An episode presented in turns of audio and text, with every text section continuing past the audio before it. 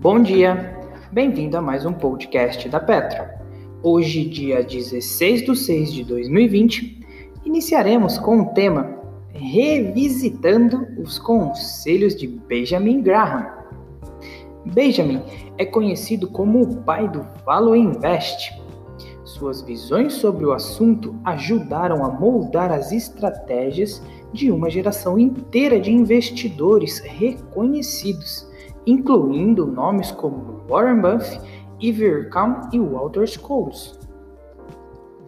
Muitos, no entanto, dizem que a economia, a tecnologia e a própria mentalidade dos seres humanos avançam consideravelmente desde o tempo de Graham e, por isso, suas estratégias ficaram despasadas. No meu ponto de vista, alguns pontos que formam a essência dos ensinamentos de Graham são tão relevantes hoje quanto foram antigamente. Ter disciplina, utilizar a margem de segurança nos investimentos e as fraquezas dos outros investidores como vantagem.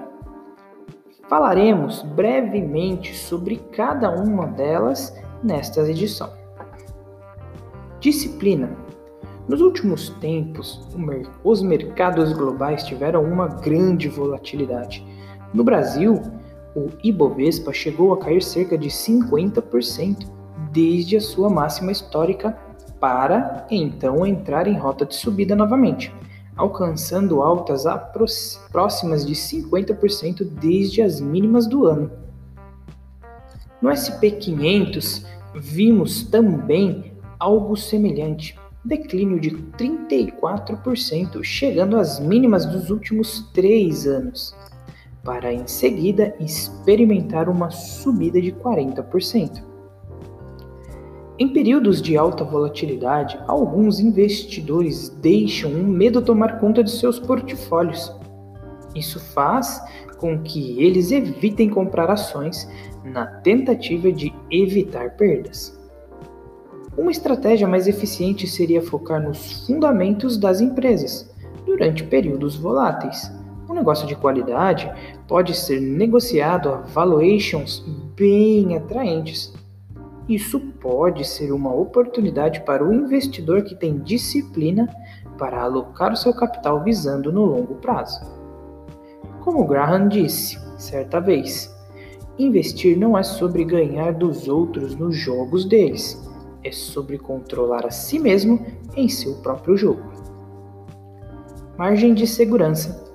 A performance nos meses mais recentes deixam evidente que é impossível prever movimentos de curto prazo dos mercados.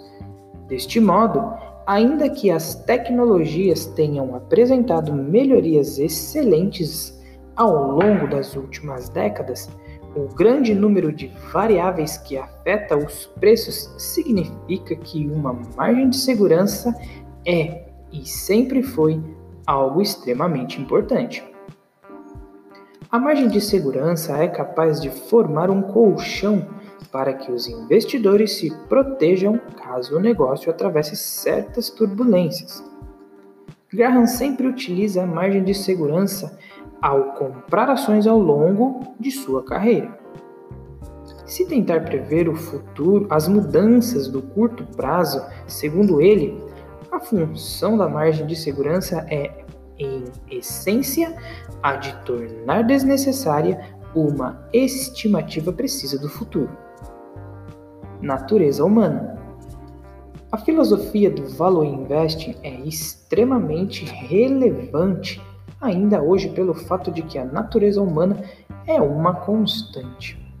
Investidores sempre tenderam a reagir de maneira exagerada a movimentos positivos e negativos das ações. E essa tendência é bastante provável de continuar no longo prazo. Investidores em valor podem tomar vantagem destas reações exageradas de seus pares utilizando-as como oportunidade para comprar em momentos de pessimismo. Por exemplo, alguns setores estão com a popularidade em baixa com os investidores no momento, devido às fracas perspectivas econômicas. Ainda assim, nesses segmentos, podemos encontrar oportunidades valiosas que oferecem grandes margens de segurança.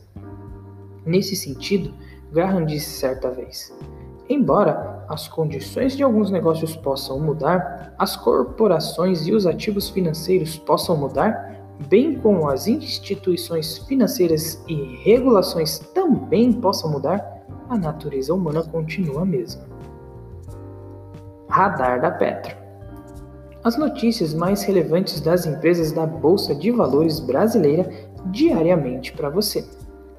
Petrobras Distribuidora divulga resultado do primeiro trimestre de 2020.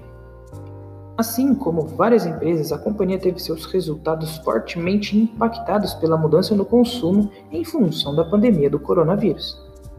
As mudanças abruptas nos preços dos derivados de petróleo resultaram em um expressivo ajuste na marcação de seus estoques. Por outro lado, auferida uma variação positiva na margem média de comercialização em relação ao trimestre anterior.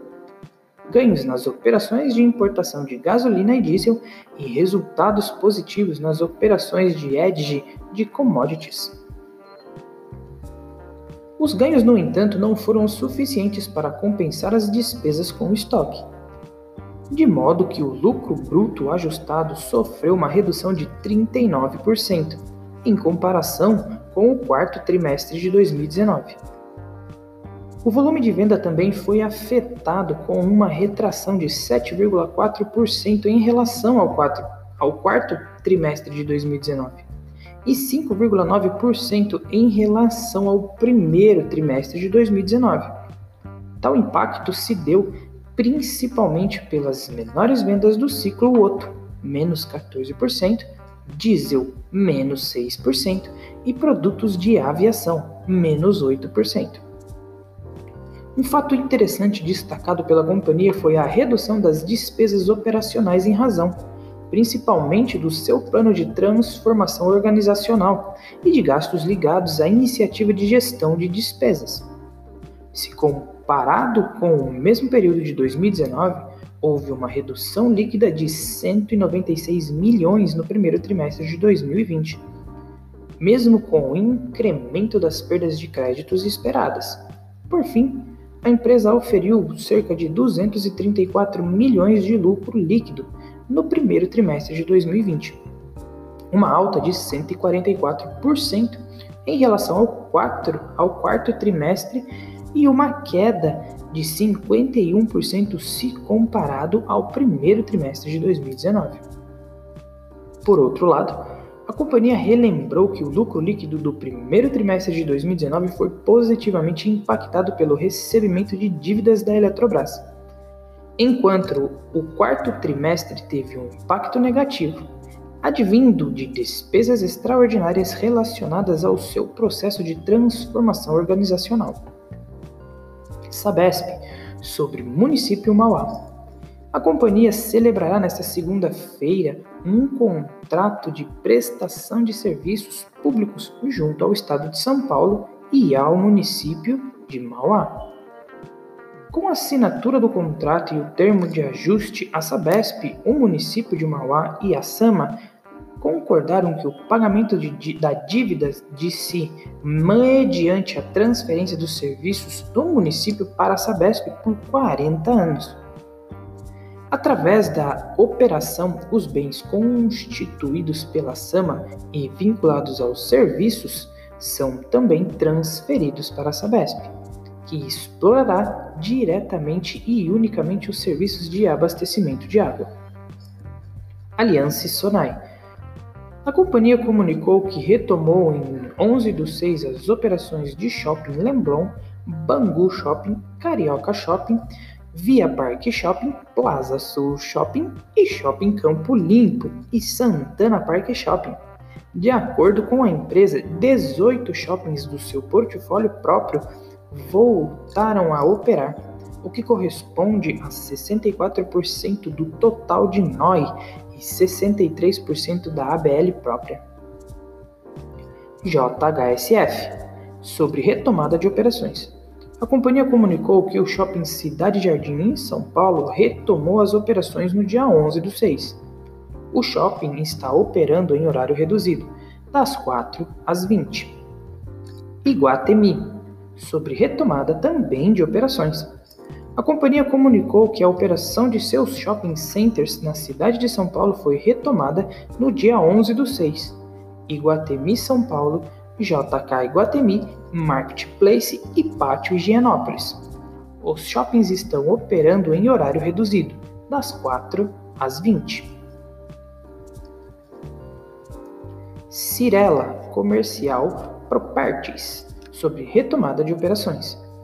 A companhia comunicou que os shoppings Cidade São Paulo, D e Tietê Plaza, todos em São Paulo, retomaram suas atividades no dia 11 do 6, assim como o Metropolitano Barra, no Rio de Janeiro. Além disso, a partir desta segunda-feira, no dia 15 do 6, o Grande Plaza Shopping, em Santo André, também retomará suas operações. Todos os shoppings retomarão as atividades em horário reduzido. Multiplan. A companhia comunicou que retomou em 12 do 6 as operações dos shoppings Morumbi, Vila Olímpia e Anália Franco. Todos os shoppings retomarão as suas atividades também em horários reduzidos. Natura, sobre Avon. A companhia comunicou que, após a sua subsidiária Avon ter sofrido um incidente cibernético, está planejando reiniciar alguns dos seus sistemas afetados. A Avon continua investigando e avaliando a extensão do incidente, incluindo o potencial comprometimento de dados pessoais. Petrobras sobre fase vinculante de ativos na Colômbia. A companhia informou o início da base vinculante referente à venda de 100% das ações detidas pela Petrobras Internacional Braspetro e outras subsidiárias da Petrobras, na Petrobras Colômbia Combustíveis. De acordo com a companhia, os habilitados para essa fase receberão uma carta convite com mais detalhes sobre o processo e orientações para realizar. Sul América sobre o pagamento de JCP. A companhia comunicou a aprovação do pagamento de JCP em um montante de 75 milhões de reais. O montante equivale a 0,064 para cada ação preferencial ou ordinária e 0,19 por unit. Para o pagamento, será considerada a base acionária de 17 de 6 de 2020. Assim, em 18 de 6 de 2020, as ações serão negociadas ex-direita. O pagamento será realizado a partir do dia 16 de 4 de 2021. CCR sobre o novo presidente. A companhia comunicou que foi aprovada a eleição do Sr. Marco Antônio Souza Calduro para assumir o cargo de diretor-presidente. O mandato tem início a partir do dia 6 de 7 de 2020. O radar da Petro não constitui recomendação de compra nem de venda das empresas contempladas, apenas visa abordar as notícias mais recentes das empresas da Bolsa Brasileira. A opinião dos analistas da Petro é expressa e exclusivamente através de relatórios.